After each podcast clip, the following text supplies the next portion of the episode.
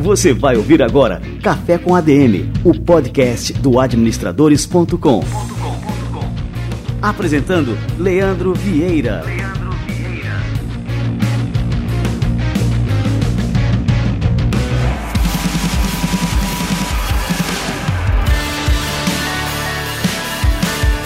E está no ar o Café com ADM número 95, Café com ADM, a sua dose de cafeína nos negócios. E estamos em contagem regressiva para o nosso episódio de número 100.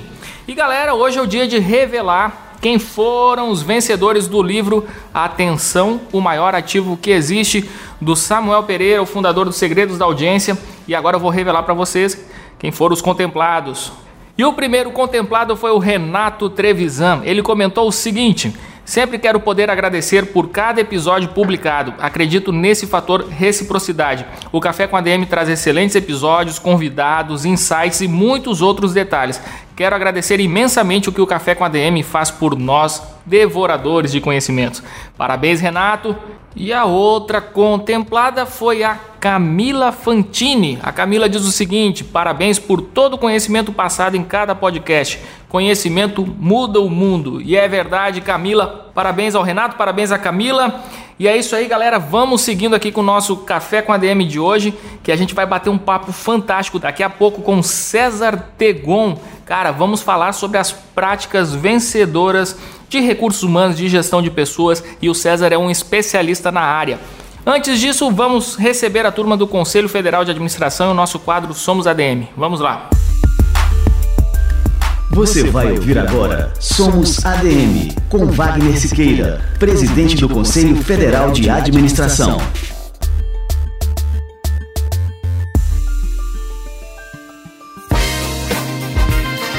É preciso conter os déspotas administrativos, velha praga colonialista e patrimonialista da nossa história.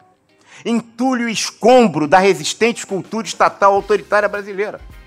Não há dúvida de que no Brasil o operador da política, o burocrata do poder, o agente político em geral, termina por se tornar antagonista do cidadão. O agente político, o burocrata no poder, é contrário ao cidadão o agente político, o burocrata do poder, é inimigo do cidadão comum, seja o Zé da Silva, seja o cidadão empresário.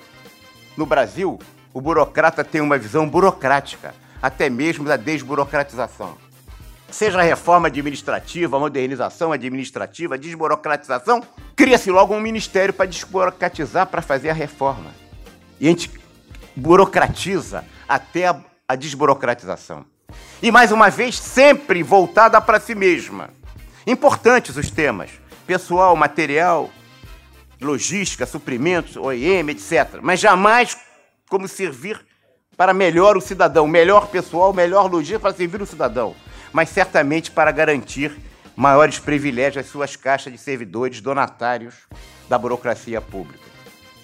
Falamos de castas nas Índias, mas aqui nós temos castas. Foco no cidadão. Sempre foco no cidadão. A gestão do Estado está aprisionada entre tantos paradoxos, tantas contradições, tantas disfunções, tantos, tantos conceitos e aplicações inadequadas dos verdadeiros papéis e funções essenciais dos nossos poderes institucionais que jogam na lata do lixo toda a formulação de Montesquieu sobre a organização do Estado democrático. Vivemos uma anarquia institucional. Eu diria melhor vivemos um baguncismo institucional no Brasil neste momento. É o anarquismo institucional em sua expressão mais deletéria. Temos um Supremo ou 11. Cada ministro é um Supremo próprio. O cidadão exige ser colocado no centro do debate político, respeitado como razão de ser da existência do Estado. Devemos olhar um transeunte, um passageiro, um pedestre na rua com o mesmo respeito que olhamos e tratamos um diplomata, um empresário, um grande médico. Somos todos iguais em direitos e obrigações. Não podemos nunca esquecer: o Estado politicamente é o indivíduo, o Estado é a pessoa humana. Pelo menos ele existe para servir.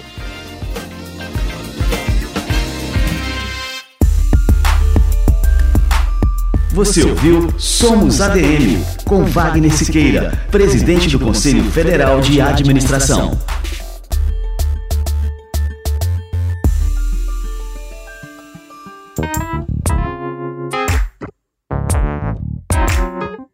Maravilha! Olha só, e o quadro Somos ADM é fruto de uma parceria exclusiva entre o Conselho Federal de Administração e o administradores.com. Um orgulho enorme dessa parceria.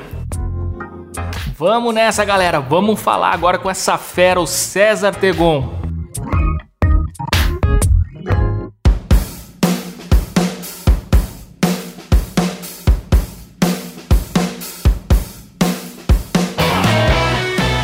Antônio Tegon tem quase 30 anos de experiência na área de RH. Ele foi um dos pioneiros no Brasil na implantação de soluções informatizadas para a área de recursos humanos. Ele é formado em administração, direito e ciências sociais. Olha só, e dirige também a Elancers, é uma empresa que atua num ciclo completo de atração, recrutamento e seleção de pessoas para o mercado de trabalho.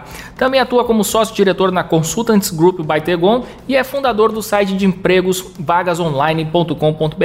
Por fim, Tegon também apresenta o RH na prática, um programa disponível com exclusividade no Administradores Premium que aborda todos os processos na área de recursos humanos. César Antônio Tegon, cara, seja muito bem-vindo ao nosso Café com a DM. Ah, muito obrigado. O prazer é todo meu estar com você, com o pessoal dos administradores. É, é bacana estar aqui. Muito obrigado, viu? Ô César, cara, é, primeiro eu quero te parabenizar pelo conteúdo que você desenvolveu aqui para o Administradores Premium, que está fantástico, é realmente assim, é um divisor de águas aí na área de RH e a gente tem recebido comentários sensacionais das, das pessoas que têm feito o programa, que como isso tem mudado a visão delas é, na área de recursos humanos. E realmente ficou um programa muito completo, muito didático. E parabéns, cara. Ah, muito obrigado. Ah, bom, a gente sabe que a área de RH é uma área muito densa, ela lida com muitas áreas de diferentes é, atividades, atribuições e até características de profissionais nas diferentes áreas.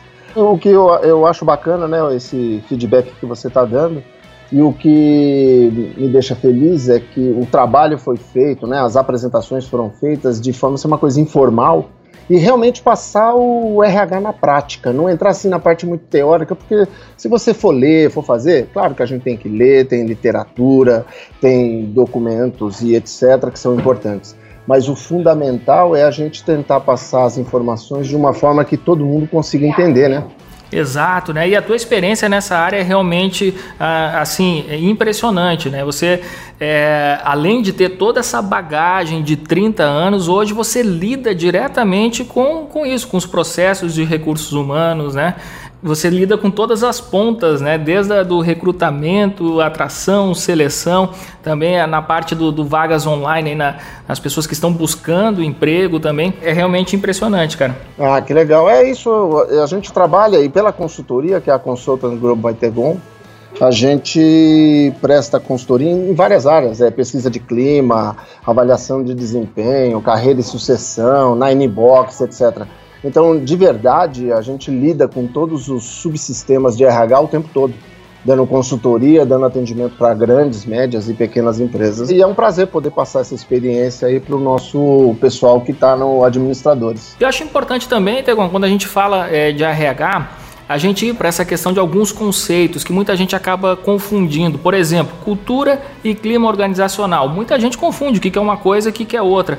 É, quais são as principais diferenças? Vamos começar por esse tema aí que você pode pontuar entre esses dois conceitos né, e qual é a importância deles para a obtenção de resultados aí na empresa. É, é interessante porque as pessoas confundem mesmo cultura organizacional com clima organizacional. Até porque nós estamos falando de uma ciência, né? Quando a gente está falando de RH, não, não dá para dizer que é tudo ah, eu acho, eu vi.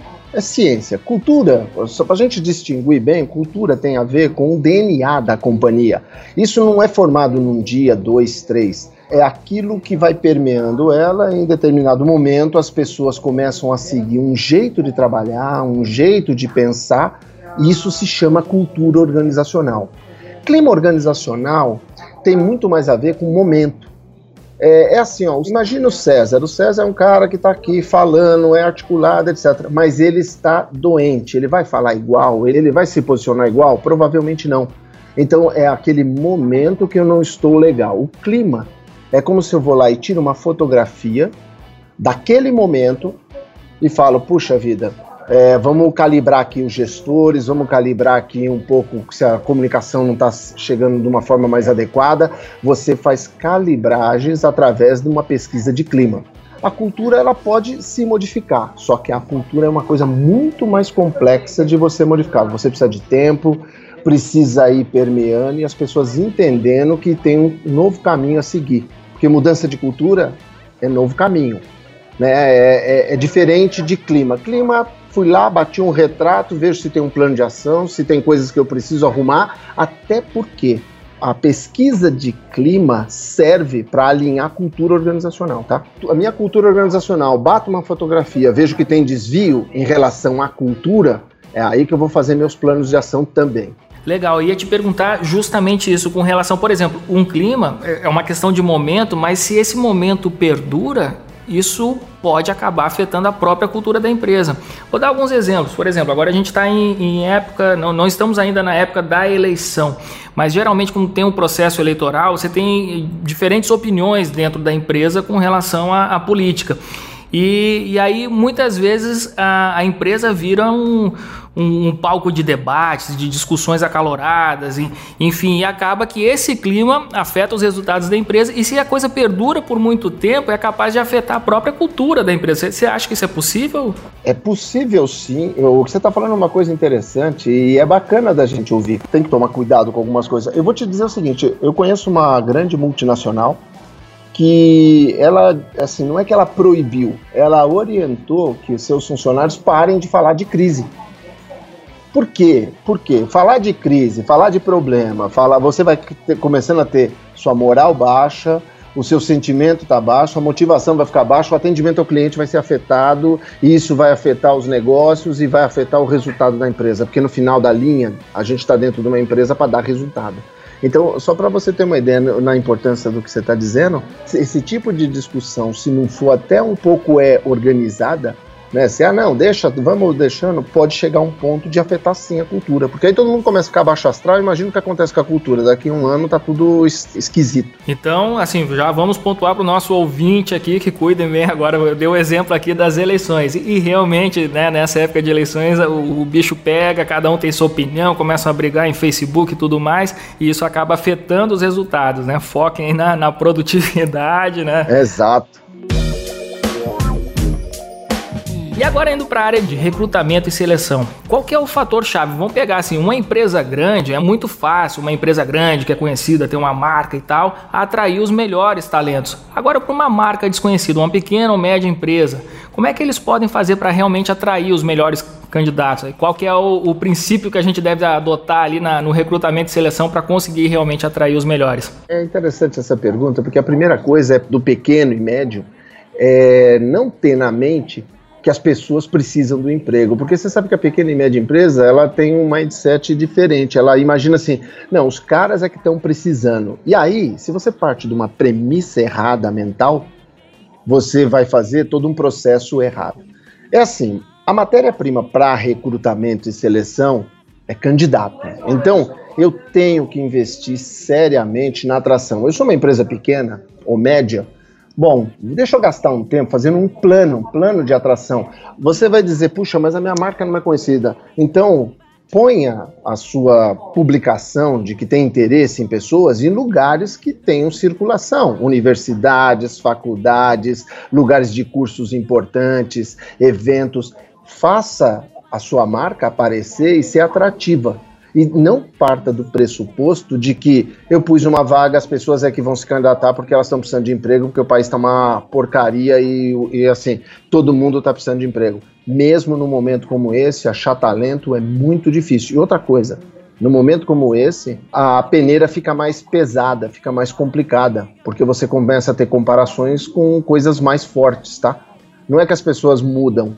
É assim, é, você vai na feira de manhã, você vai comprar muitas frutas boas. Se você for ao meio-dia, uma hora, você vai ter que escolher mais. Então, se você quer ter bons candidatos para os seus processos, pode ser pequena ou média empresa, faça o seu processo de atração, de recrutamento. Chama recrutamento e seleção porque recrutar é atrair, selecionar é escolher. Então faça a sua lição de casa. Às vezes a gente fala recrutamento e seleção e vai para o erro de, ah, bom, eu fiz o recrutamento e seleção. E eu pergunto, quanto tempo você investiu para atrair a matéria-prima que depois você vai minerar, vai peneirar e vai encontrar o seu principal candidato para ser o seu colaborador? Aí eles falam, não, eu não fiz nada, eu botei lá o anúncio.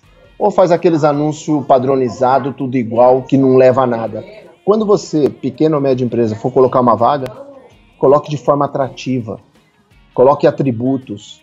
Não adianta pôr padrão. Assim, ninguém investe muito nisso. Só que depois que a contrata é errado, que no final é isso que a gente está falando aqui, né? Como é que eu atraio para me dar resultado? Aí vai dizer o seguinte: ah, agora eu quero treinar, quero tentar mudar a pessoa. É complicado. Aí você vai gastar numa hora que você podia ter feito um planejamento melhor. Eu queria ficar um pouquinho nesse assunto, Tegon. Agora eu estou me lembrando, você falando a questão de redigir de forma atraente a vaga, e eu não sei se você conhece, tem no Facebook uma comunidade chamada, uma página chamada Vagas Arrombadas. Você já é, viu isso aí, cara? Eu já vi. e rola assim, rolam absurdos. Eles tiram print dessa é, de vagas que divulgam por aí nos sites, né, e tudo mais.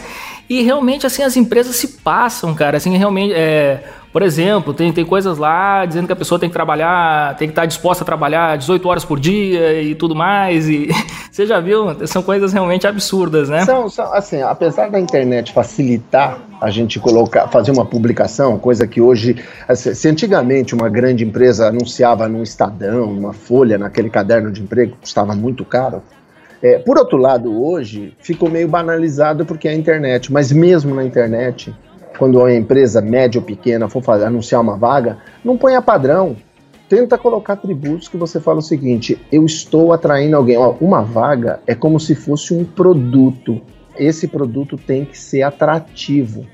Se o seu produto é igual a todos os produtos, então, possivelmente, eu vou numa empresa maior porque vai ter mais benefício, mais salário. Ou uma empresa média e pequena, o que, que ela tem de atributo? Pode ser proximidade, pode ser, porra, tem um chefe mais, é, mais bacana, pode ser que te, esteja mais perto da residência. Quer dizer, ache atributos e coloque na sua vaga, mesmo que seja um anúncio internet. Eu acho que um pouco de criatividade não tem tamanho de empresa que precise falar que, olha, a criatividade pode, serve para qualquer tamanho de empresa. Inclusive as grandes precisam fazer isso, viu? Agora, se muita gente, é isso, por isso que eu falei do vagas arrombadas, é, eles criam até anúncios criativos para suas vagas, mas acabam, assim, é, deixam transparecer que existe realmente um, um, uma lei de Gerson é, vigente ali naquela empresa. É, é, e... é, horrível, né? Horrível. Quer dizer, se você já começa passando isso, imagina o que, que você vai atrair, né? Sim. Isso tem a ver com o primeiro assunto que nós falamos, de cultura organizacional. Quer dizer, você olhando uma vaga dessa e olhando o jeito que está escrito, você já tem uma noção de qual é a cultura organizacional daquela empresa. Aí você fala assim: não, mas não é a cultura, foi o selecionador ou o recrutador que, que redigiu errado. Ok, cara, quem está vendo sua empresa, está vendo aquele produto, por isso que a área de RH é tão importante estar tá alinhada com a estratégia das empresas. Quando a gente fala de alinhamento entre RH e a estrutura da empresa, a cultura da empresa, tem a ver com isso, com atração, desenvolvimento e etc. Até nesse momento, faz muita diferença se você sabe a estratégia da empresa, sabe como ela funciona. O RH precisa estar muito alinhado a isso, porque senão passa uma cultura ruim. E às vezes a cultura é ruim mesmo, né? É, exato, né? E assim, só frisando aqui, eu lembro agora, você falando, eu tô lembrando do Peter Drucker em algum livro dele, ele fala justamente que essa, é, essa tarefa do recrutamento e da seleção ela é primordial no sucesso de qualquer empresa, mas que muita gente acaba negligenciando e aí cometem erros terríveis, né? Recrutam a pessoa errada e isso aí acaba acarretando assim inúmeros prejuízos para aquela empresa, né? Enfim, contratar é caro, demitir é mais caro ainda, né? Isso. É, eu sempre aconselho nossos clientes o seguinte: contrate devagar, com calma e demita rápido. O que as empresas fazem é exatamente ao contrário. O gestor não tem muito tempo para fazer as entrevistas, faz tudo rapidinho. O RH demorou dois meses lá para achar três, três finalistas, mas o cara não quer, não tem tempo, não tem isso aqui. Aí ele não gasta tempo nessa hora e vai gastar tempo tendo que fazer o porco cantar depois. Porque ele, em vez de contratar o canário que precisava cantar, ele contrata o porco e o porco vai berrar. Você pode fazer um porco cantar? Pode, só que vai custar dinheiro e tempo pra caramba. Então é o seguinte, recrutar é importante. E é muito, é muito mais importante do que desenvolver e treinar, que é um tema importante. Mas imagina que se eu pudesse desenvolver e treinar as pessoas que já têm a aptidão para a função. Ou seja, em vez de eu ficar treinando pessoas naquilo que elas são fracas, são ruins, eu treino naquilo que elas já são boas, porque eu fiz um recrutamento perfeito. Então tem tudo a ver. O recrutamento é o início, é botar o cara para dentro da empresa. Faça isso bem feito, com calma. E agora indo pro, pro lado pessoal, realmente, assim, é, tem sido um desafio cada vez maior aumentar a, a, sua própria empregabilidade aqui no Brasil. E aí muita gente diz, bom, eu tenho que me qualificar. E é isso aí, eu acho que o cara tem que se qualificar, tem que estar tá sempre é, buscando aprender coisas novas. E aí muita gente segue aquele caminho, pô, fiz uma graduação, vou fazer uma pós, peraí, para aumentar minha empregabilidade vou fazer um mestrado, disse, pô, agora eu vou para um doutorado.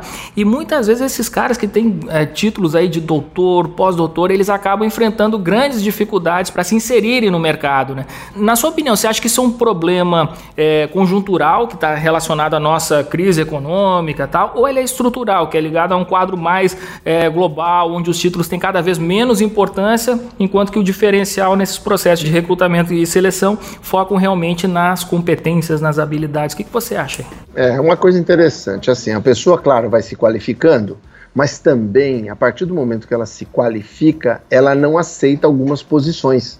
É como se eu quisesse já entrar no exército sendo capitão, sendo tenente, sendo general. É, é claro, eu me qualifiquei, eu, tenho, eu, fiz lá, e eu acho que a, a qualificação é importante, mas saiba que títulos são importantes e muito importantes para você, para te dar conhecimento, para te diferenciar. Porque se eu tiver três candidatos iguais e você tem uma pós, isso te diferencia. Agora, se você não tiver o conhecimento, não tiver a habilidade, não tiver as competências, pouco importa o que você tem de título, porque título é perecível. O que você aprendeu há cinco anos atrás ou há dez anos atrás, quando você fez direito, ou quando você concluiu a administração, é a mesma lei que usa hoje? É a mesma filosofia que a gente usa hoje? Não é. Eu vou até dar um exemplo para você. É, a IBM nos Estados Unidos, que é uma marca mega forte. Nós estamos falando de uma marca muito forte, você concorda comigo? Total. 20% das admissões não tem nível superior. Atualmente, eles primeiro avaliam o que, que a pessoa pode levar de contribuição. Então, o cara pode ser um autodidata. É, é claro que aqui no Brasil nós vamos chegar a isso. É, daqui a pouco, esses garotos que hoje nasceram e estão na internet, isso aqui, o cara aprendeu sozinho muitas das coisas que a gente vai ter, é claro que um doutorado, uma pós-graduação te qualifica, mas também, por outro lado, se você virar um estudante profissional, e isso às vezes acontece, né? O cara não afã de fazer isso, aquilo, vai estudando, vai entrando na faculdade, vai caminhando.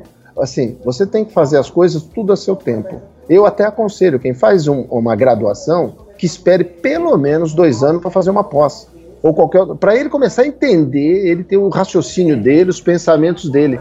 Senão ele vai fazendo no automático, quando você vai ver não sabe nada. E para ter teoria, você pode ter lendo livro, pode pesquisar na internet. Então, eu acho o seguinte: nós temos um problema sim da economia hoje. Vamos pontuar. Hoje o emprego está mais difícil, então você tem que se qualificar. É assim, ó. Quando você está procurando um emprego, você está se disponibilizando, certo? Mas quando a empresa está procurando alguém, ela está querendo resolver um problema. Você sabe o que eu sinto? É que as pessoas não entendem que para ser o candidato escolhido, ele tem que ser a solução para aquele requisitante, para aquele entrevistador. Então eu chego lá e falo assim: ah, eu título isso, tenho título aquilo.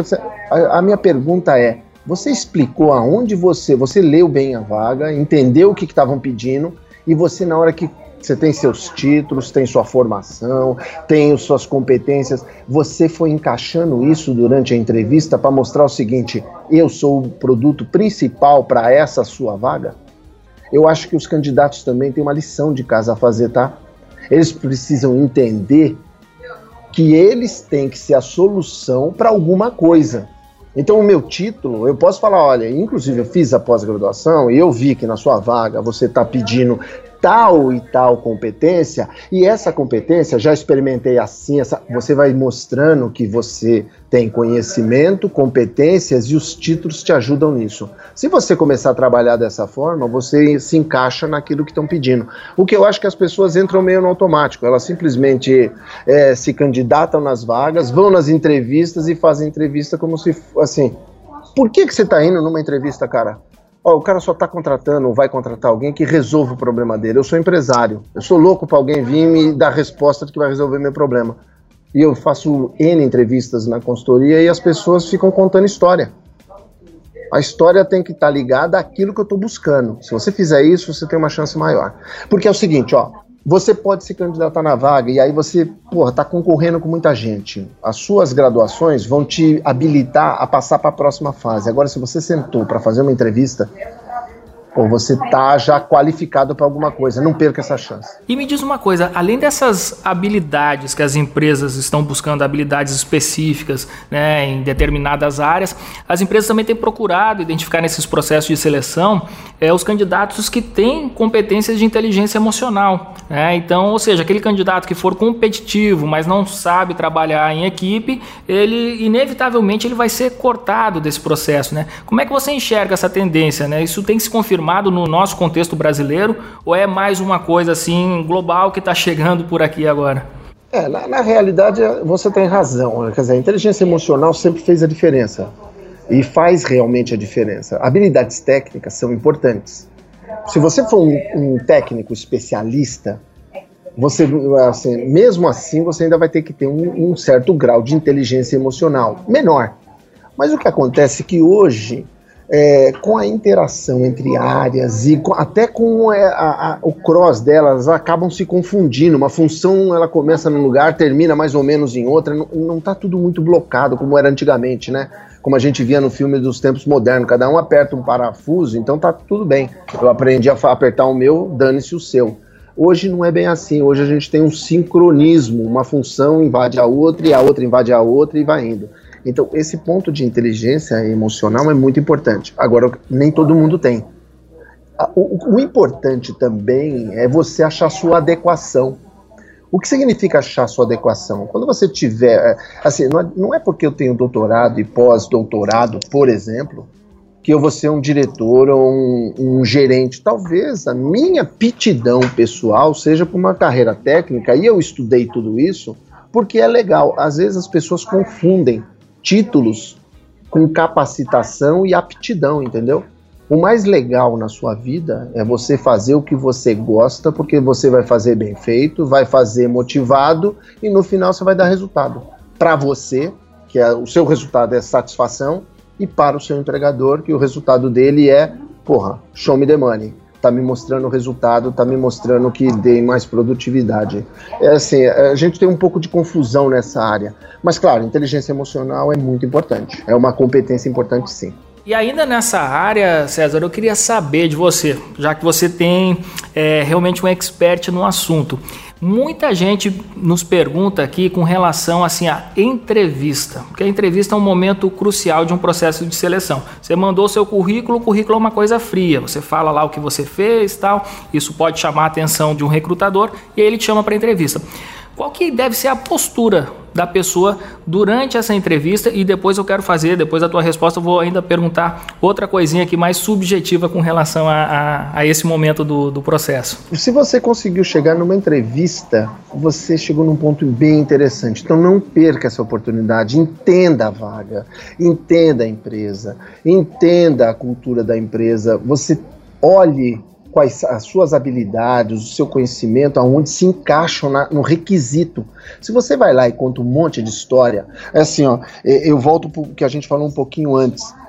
O que importa, quando alguém está buscando alguém, ele quer uma solução de algum problema. Durante a entrevista, se coloque como parte da solução.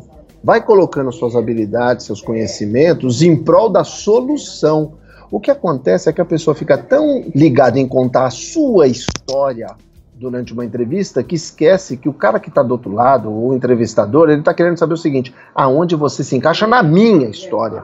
Tem um paradoxo aqui. Eu quero contar a minha história e o cara lá quer, que eu, quer encaixar a sua história na minha. Então, se você tiver uma inteligência, se você estudou, se você fez sua lição de casa, encaixe a sua história na história do cara que está do outro lado da mesa. Se você fizer isso, você automaticamente passa a ser um cara especial, porque a maioria não faz isso, infelizmente. A maioria chega lá, senta e blá, blá, blá, vai respondendo as perguntas, mas não estudou antes, não se coloca, não se coloca como solução do problema. Olha, se você for solução do problema, a sua chance da empresa te contratar para a posição é na casa de 80%. Mas você tem que se colocar como solução. Eu convido aqueles que assistirem nossa entrevista, né, que ouvirem nossa entrevista, que façam um teste. Na próxima entrevista, se você já perdeu outras, tá bom. Reflita um pouco. Não adianta chorar porque a flecha tirada não retorna ao arco. O que foi, foi. Mas senta para a sua próxima entrevista, pensa um pouquinho, fala assim: cara, o cara tá pedindo isso, tá pedindo aquilo, essa empresa é assim, eu analisei, tem essa área lá, eles têm esse tipo de cliente, fiz minha lição de casa. Aonde minhas habilidades, competência, minha formação, o meu jeito de ser pode ser bacana para ser uma solução para essa posição. E não é genérico, é aquela posição. Porque o cara que está do outro lado está buscando alguém para resolver um problema específico não é genérico. Então não adianta você contar história genérica. Eu acho que é mais por aí, sabe?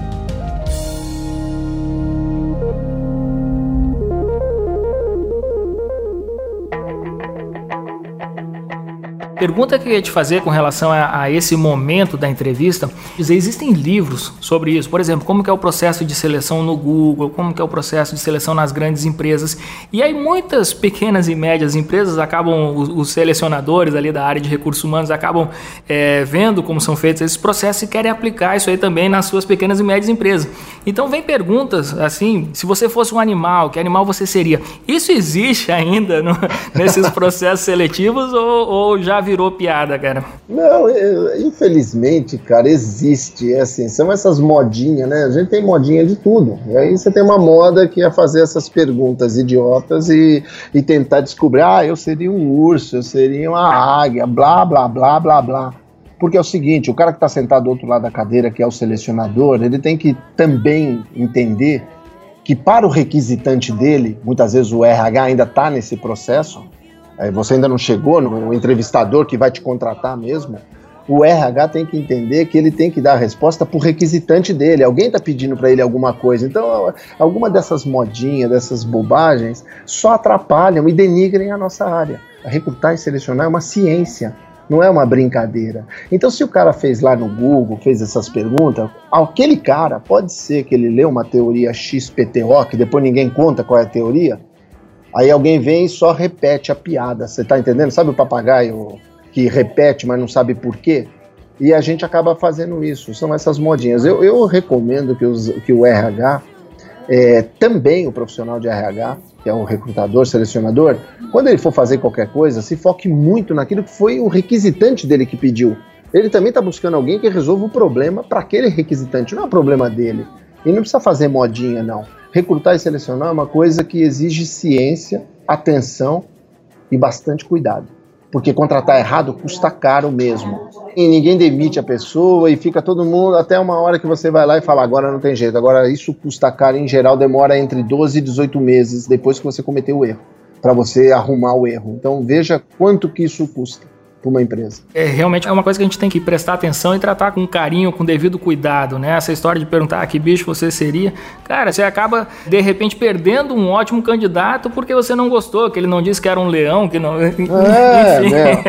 Ô César, é, vamos falar agora é, sobre a questão agora também é, para a questão da redação da vaga. Você acha importante você descrever é, a questão bem formal do tipo de cargo, qual é a remuneração, quais são os benefícios? É, tudo isso, porque tem muita vaga que, que coloca isso lá, ó.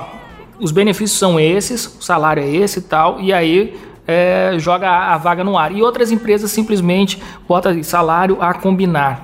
Qual que é a, a melhor estratégia? Bom, isso depende, né? Aí depende da organização. Se você é uma empresa que tem um salário bem competitivo, o salário, benefícios, etc., é uma coisa que atrai.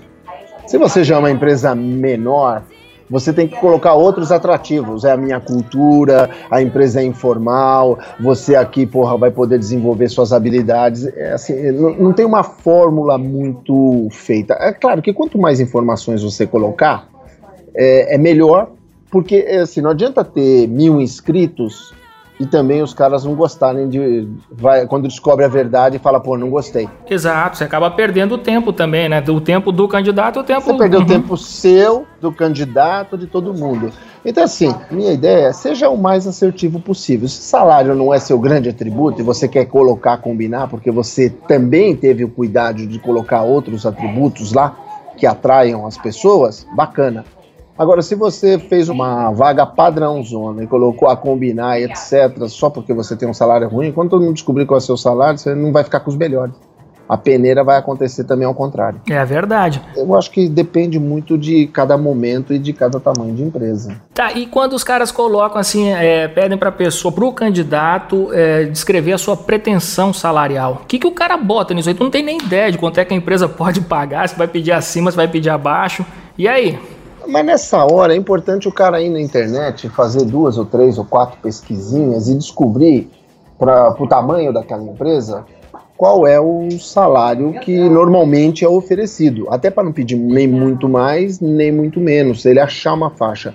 Porque às vezes a gente fala assim: ah, puxa, o cara tá pedindo assim, qual é a sua pretensão? Porra, cara, eu tô vendo que a empresa é média no ramo de metalurgia. Pô, já dei dois é, atributos para você. Se eu for no Google e colocar isso e colocar salário daquela função, não precisa ser muito inteligente, você já vai achar qual é a média de salário. E aí, se você a média for 2,500 ou for 4 e você colocar 7, você já sabe que você está fora. Então, eu, eu acho que, assim, é, use um pouquinho a inteligência e o fosfato e vai lá e trabalhe um pouco. Procurar emprego é um trabalho. O cara não, não é assim, ah, eu, botei, eu fui lá, me inscrevi na vaga e vou lá, vou ficar vendo sessão da tarde vou dormir. Seguinte, cara, trabalhe todo dia, todo dia vai ver a vaga, ver se ainda está aberta aquela vaga que você se inscreveu. As empresas em geral não dão feedback, é, não adianta, porque se não tiver informatizado é difícil mesmo. Mas não, assim, ah, não, eu me inscrevi em 10 vagas. Daqui uma semana você entra, só tem duas abertas, você já sabe, opa, então peraí, deixa eu continuar aqui meu trabalho. Se você está desempregado, faça da busca de emprego o seu trabalho. Ô César, e agora vamos lá, contratamos, fizemos o processo de seleção, tal, contratamos a, a, os novos funcionários e agora a gente tem que treinar e desenvolver essa turma. Como é que uma empresa deve estruturar um programa interno de treinamento e desenvolvimento que se ajuste ao mesmo tempo às necessidades do negócio e também às próprias capacidades né, dos funcionários? Depois que você colocou para dentro, claro, você tem a cultura da empresa, sabe aquilo que tem que ser feito, tem a, as atividades a serem realizadas, você de fato precisa verificar se a pessoa tem ou não tem os atributos, né? A pior coisa que você pode fazer para qualquer pessoa é exigir algo, que ela não pode te entregar. Por que, que ela não pode entregar? Ou porque ela não tem a capacidade, ou porque ela não tem o conhecimento. Então é importante que você tenha isso claro. É, é óbvio que tem várias ferramentas para você levantar é, o que a gente chama de levantamento de necessidade, treinamento e desenvolvimento. Pode ser através da avaliação de desempenho, pode ser através de uma observação, que você pediu uma atividade e a pessoa teve dificuldade, pode ser através de uma pergunta direta aos colaboradores, aquilo que eles acham que precisam se desenvolver. Eu só fico cuidadoso com uma coisa. E claro, você pode ter coisas da cultura organizacional e você percebe que as pessoas estão desviadas, então você tem que trazer também é, desenvolvimento, treinamento nessas áreas. Mas o mais importante para as empresas, a meu ver, além de levantar, é não se focar só nas fraquezas. Porque, em geral, as empresas fazem todo esse levantamento e depois fica gastando dinheiro tentando fazer a pessoa que não é boa em alguma coisa fazer aquela coisa mais ou menos ou um pouco melhor. Tem hora que a gente precisa fazer isso, é uma realidade. Mas também busque é, as fortalezas das pessoas e invista em treinamento para melhorar o que ela já faz bem. Isso vai fazer uma grande diferença para a organização, porque em geral as empresas só gastam tempo e dinheiro fazendo as pessoas fazerem alguma coisa de forma medíocre que elas faziam muito mal. Isso aí faz todo sentido, né? Investir no ponto forte, né? Isso.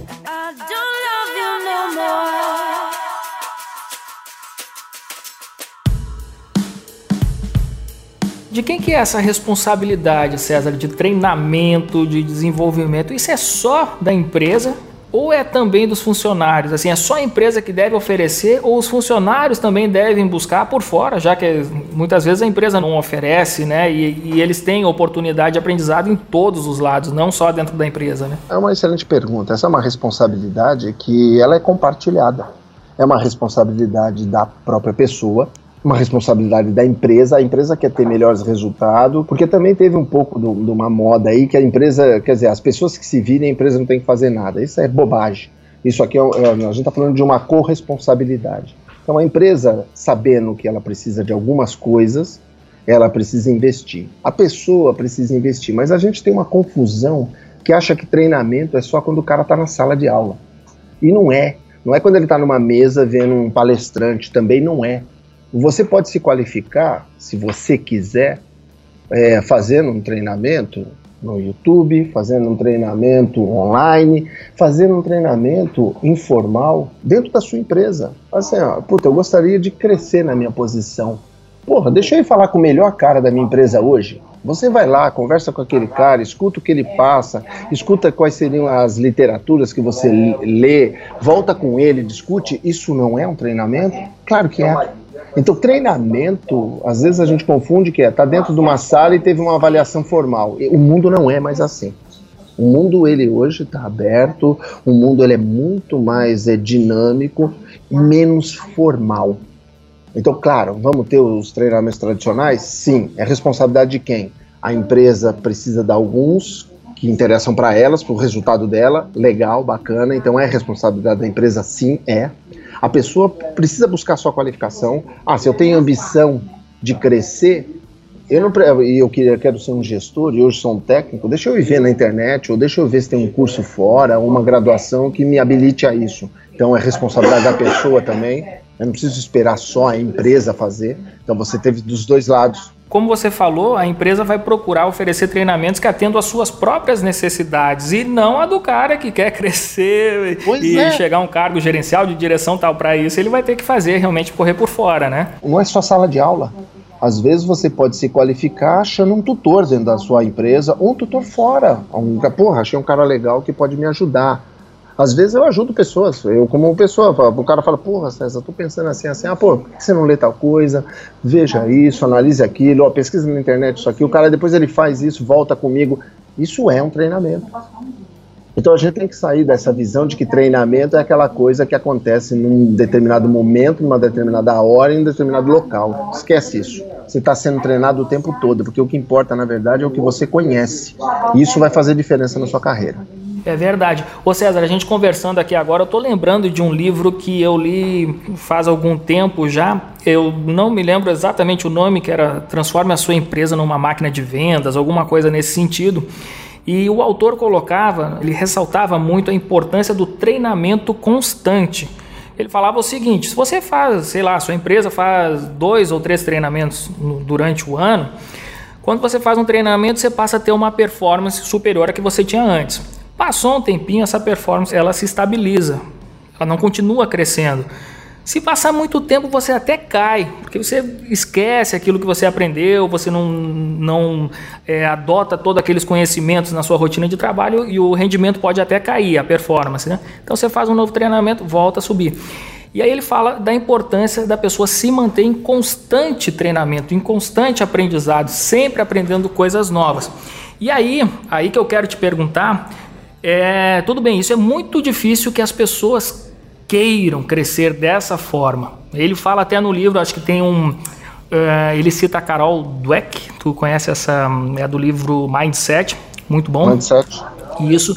E a, essa professora ela fala que existe. Bom, aí eu vou chutar aqui é que cerca de 10% apenas das pessoas buscam um aprendizado porque cara, querem aprender cada vez mais. É uma é da natureza delas quererem aprender. Não é porque elas é, vão ganhar alguma coisa em cima daquele aprendizado. Tô chutando aqui, viu, galera? Não, não, não, não peguem meus números aqui como uma coisa exata, porque não é. Tô querendo lembrar. Então diz que mais uma grande parcela ali de 30% das pessoas buscam um aprendizado novo porque vão ganhar alguma coisa em cima daquilo ali. E aí o restante das pessoas simplesmente não, não quer aprender, nem ganhando, nem ganhando. Alguma coisa nesse sentido. Os números não são exatos, mas é só para passar aqui a ideia.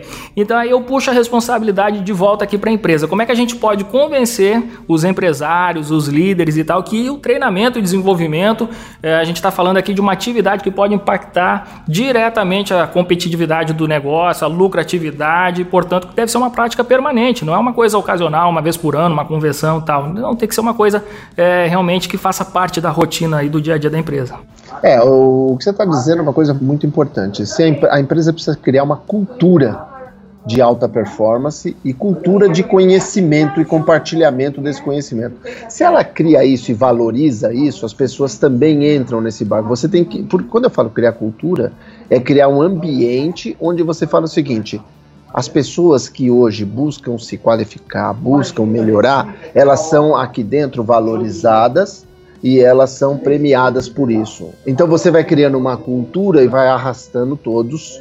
Agora, o todos é dentro mais ou menos disso que você disse, né? O todos não são todos. Agora, se você tiver um bom recrutamento de seleção na sua empresa, talvez você aumente esses percentuais que você falou, porque aí você já está buscando pessoas, você, você, na hora da entrevista já vai falar, bom, e como é que você faz com o seu autoaprendizado? Como que você faz com o seu autoconhecimento? Você já vai checando para ver se a pessoa está afim de buscar conhecimento. Agora, claro, sempre vai ser uma responsabilidade. Se a empresa quer melhorar as pessoas, ela tem sim que investir em treinamento. E, e, não, não, não, adianta achar que não, as pessoas elas fazem tudo sozinhas, elas deveriam fazer sozinhas, porque às vezes o cara fala assim, ah, ela deveria. Bom, todo mundo deveria cumprir a lei, todo mundo deveria andar dentro do limite de velocidade, todo mundo deveria fazer um monte de coisa. E a gente sabe que não é real. E se não é real, para a empresa interessa dar resultado, a empresa precisa se preocupar em prover, primeiro, faz isso através da cultura, e segundo, prover sim treinamentos que são importantes para a sua atividade e que vão melhorar a performance da sua atividade de determinadas áreas para ter melhor resultado. Mas é um tema complicado, viu?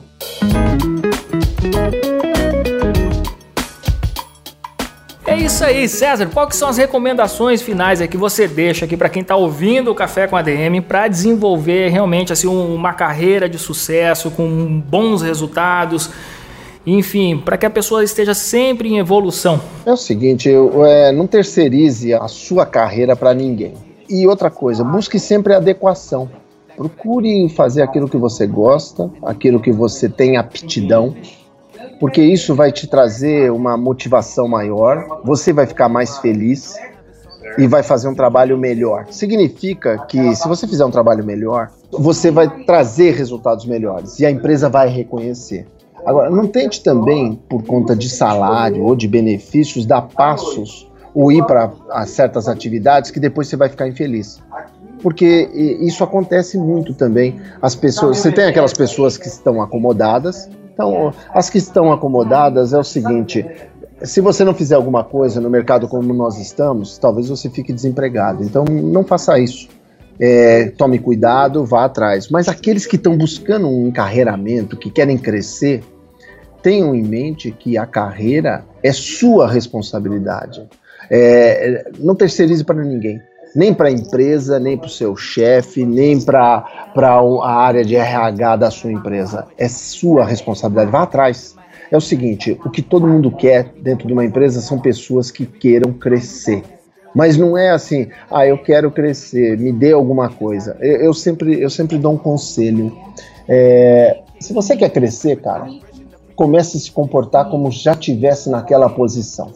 Você quer ser um gerente? Comece a se comportar como um gerente trabalhe como gerente, seja proativo como gerente, é, dê resultados como gerente, se vista como um gerente. Depois, você só vai ser empossado nessa posição. Em geral, as pessoas falam assim: ah, depois que me derem alguma coisa, é que eu vou fazer o trabalho. Eu, eu pergunto o seguinte: ó, você vai lá na maratona, sabe? Você recebe o, a medalha e o cheque antes de correr? Não tem como, né, cara? Não tem como. Então é o seguinte, cara: primeiro você corre, mostra que veio, mostra que você tá afim, e aí depois você vai receber o prêmio devido que você tem. Ah, bom, mas a empresa não está me dando o prêmio. Então aí você procura outra empresa, mas a sua postura independe de, de qual empresa você está. Seja sempre o melhor. Trabalhe como se fosse todo dia seu primeiro dia na empresa. Lembra o seguinte: o primeiro dia que você chegou na empresa, chega motivado, tô afim, ah, mas ah lá, fizeram isso. Né? Meu, Se você for embora desmotivado, a empresa vai dar graças a Deus que você foi embora. O dia que você sair de uma empresa, se faça lembrar, fala assim, porra, aquele cara era legal, meu. Gostei dele pra caramba porque ele sempre foi muito bom. As pessoas que quiserem se distinguir, não é muito difícil não. Muito bom, pô, César Tegon, cara, valeu demais o nosso café de hoje. Aqui a cafeína tava, tava fervendo aqui, né, cara? Muito bom, cara, muito bom, muito obrigado, viu?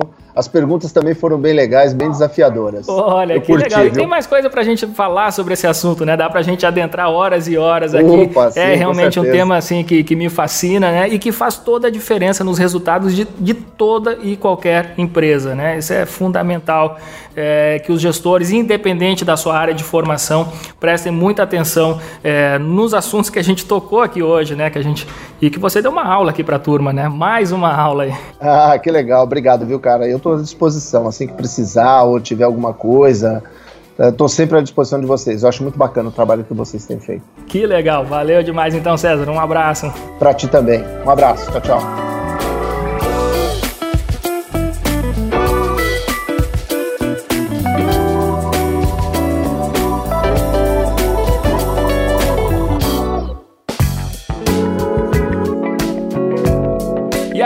Curtiu essa entrevista? Eu curti demais. O César é fera, foi isso que eu disse aqui para vocês. A gente só trabalha, só traz aqui para esse podcast para administradores.com os melhores do Brasil. E o César é um desses caras aí, uma das grandes referências no Brasil na área de RH. Se você quiser aprender com o César mais sobre isso, se você quer aprender tudo sobre RH, você tem que conhecer o nosso programa que a gente desenvolveu aqui com o César, RH na prática, administrando pessoas.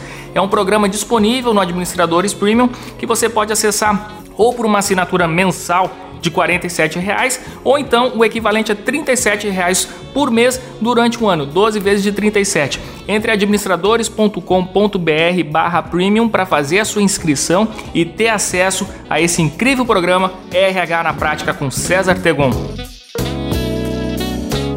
Muito bom, galera! Esse aqui foi o nosso Café com ADM número 95. Como eu falei no começo, a gente está nessa contagem regressiva na expectativa de fechar aí 100 episódios do Café com ADM e vamos continuar produzindo cafezinhos todas as semanas. Muita cafeína, muita energia para você que acompanha este incrível podcast que a gente grava com muito carinho, com muita dedicação, um podcast que mudou aqui a nossa rotina no administradores.com, uma nova mídia que eu estou curtindo demais fazer. Na semana que vem a gente lança uma nova promoção. Vamos continuar espalhando conhecimento, sorteando livros aqui no Café com a DM. Então, no nosso episódio de número 96, eu vou anunciar a nossa próxima promoção que você poderá concorrer. Já vai deixando aí o seu comentário. Deixe seu feedback sobre esse episódio, avalie o Café com ADM no, nas plataformas de podcast, eu não sei qual é que você utiliza. Eu sempre recomendo por aqui para Android o Podcast Addict ou o Castbox ou o Podbean e pro iPhone tem o um aplicativo nativo de podcasts, basta você procurar a gente por lá, passar a seguir, deixa suas avaliações e estrelinhas, beleza? Semana que vem a gente volta com mais um episódio do Café com ADM, a sua dose de cafeína nos negócios. Até lá!